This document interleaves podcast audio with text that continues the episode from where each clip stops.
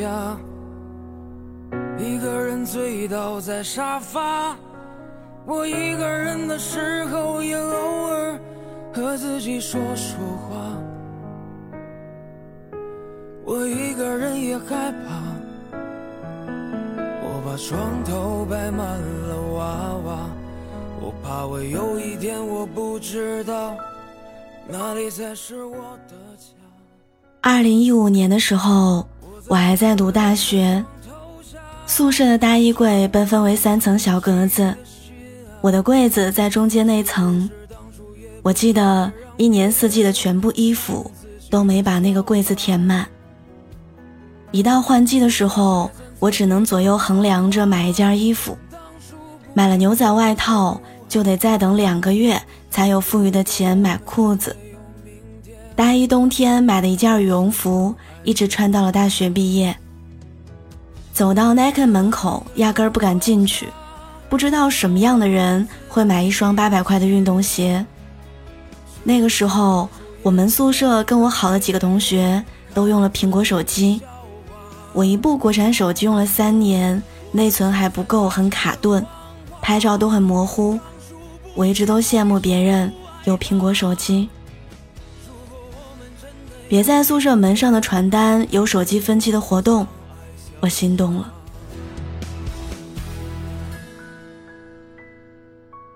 想分期给自己换手机，但算来算去，一个月一千块的生活费。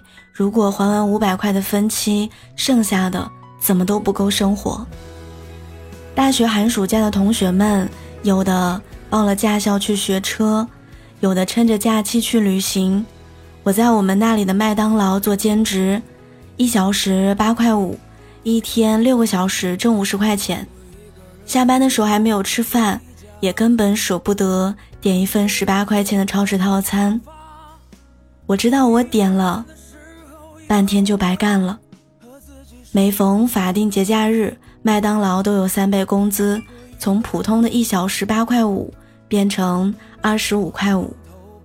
对于那个时候的我来说，那是一笔巨款。于是有两年的大年初一、初二，我都在麦当劳上班，只为了挣那多一百块钱。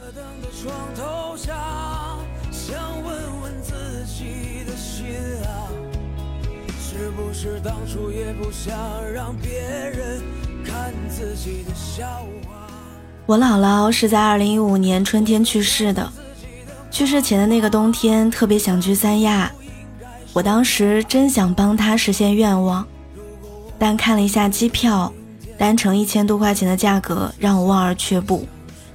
读书的时候家里条件不富裕，我也不好意思为难家人，生活过得捉襟见肘。可能是因为太想有钱了，我总是想法子去赚钱。二零一六年，我开始给公众号投稿，躺在床上两个小时写一篇文章可以赚三百块，是我根本就不敢想的事儿。再回忆那些，已经是很遥远的事儿了。那之后赶上机会，我来了北京，边读研边工作，没少赚钱，也没少攒钱。我不再为了一点小钱算来算去，不再数着手头的余额过日子，每年都能给家里包大红包，想吃的东西不用看价格就可以买回家，想去的地方不会再被酒店机票劝退，我的手机再也没有用到卡顿过，衣柜里的衣服多到每年都要处理一批。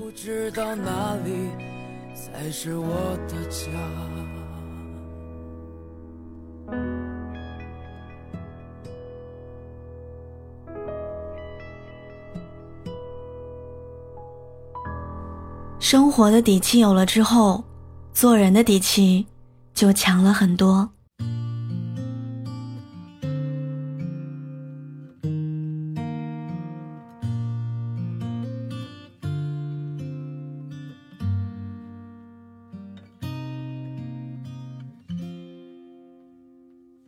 当你变得模糊不已，清晨是否已来临？薄雾渐渐散落一地，你也随之而去。家里安排的不靠谱的相亲拒绝了不少，因为知道我自己也可以活得很好，没必要依附于还不如我的人的生活。心情不好的时候，不勉强自己待在出租屋里喝酒买醉，拎着行李就可以去南方找我闺蜜散心了。我姥爷高血压，我能给他买最好的保健品。我妈以前总是戴假的首饰，我以后带她去金店随便挑。知乎上有一个问题说，和女朋友去吃大排档，被隔壁桌的一群小混混吹口哨，我该怎么办？有人看热闹说去打一架吧，在女朋友面前得有一个男人的样子。也有人说别计较了，多一事儿不如少一事儿。然而高赞的回答是这样说的：“你要努力赚钱，带你女朋友去高档餐厅吃饭，那里没有小混混。”的谎，一直到我来到远方孤独的海洋，打碎了所有的船，不曾想过回到伤心。王尔德曾经说过一句话：“在我年轻的时候，曾以为金钱是世界上最重要的东西。现在我老了，才知道的确如此。”前两年大热的电视剧都挺好，其实是有钱真好。母亲去世，苏明玉掏四十万买墓地；爸爸被骗六万，他自掏腰包补窟窿；家里人卖老宅一百五十万。苏明玉自己偷偷花钱买下来，衣服一天换一套，名牌包包按色系搭配，就连谈恋爱都掌握主动权，自信又迷人，让人忍不住感慨：有钱真好。冬奥会期间，所有人都在关注谷爱凌和苏翊鸣，他们在赛场上为国争光、大放异彩的背后。是无数个日夜刻苦努力的训练和坚持。你以为只要天赋加上努力就可以当奥运冠军吗？滑雪绝对不是一项人人都玩得起的项目。小到衣服装备，大到场地时间，每一次训练都在花钱。谷爱凌在采访里说，她妈妈会开车八小时带她去滑雪，她会唱歌，会弹琴，会打篮球。事实就是，孩子的任何一项爱好都是家长拿钱砸出来的。如果没钱，一切免谈。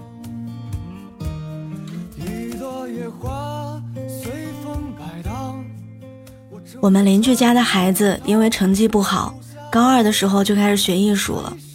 他们家到处打听哪一门类报考的学生少，后来知道大提琴报的不多，果断报了大提琴。要知道，买一把大提琴要十几万，上一节课要八百块，一周要上四节课，这绝对不是一般的家庭能够负担得起的费用。但他父母用钱为孩子铺出了一条相对更容易轻松的路。其实，有钱不能避免生活当中困难和意外的发生，但可以将伤害和影响降到最低。有钱不能代替爱情、事业带给人的快乐，但也不会让人不快乐。人追求的当然不全是财富，但至少要有足以维持尊严的生活，使自己能够不受阻挠的工作，能够慷慨，能够爽朗，能够独立。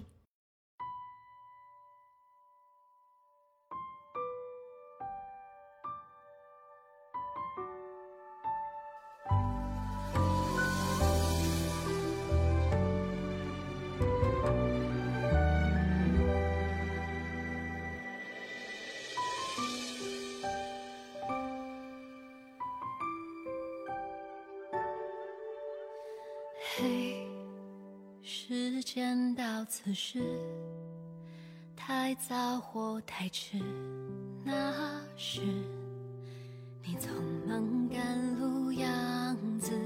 嘿，故事到此时，疯狂或克制，那是你必须经历的事。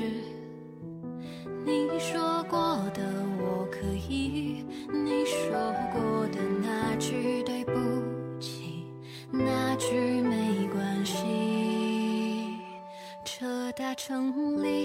小的你，路过的每次分离，这小世界。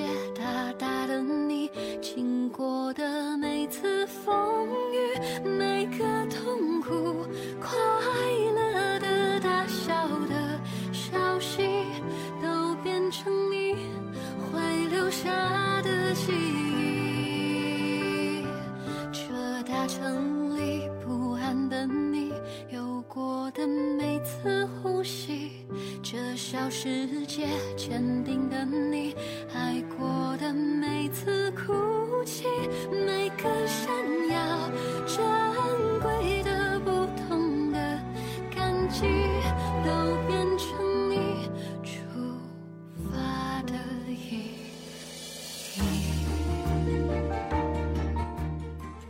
生活总是艰难过后还有艰难。但希望关关难过，关关过。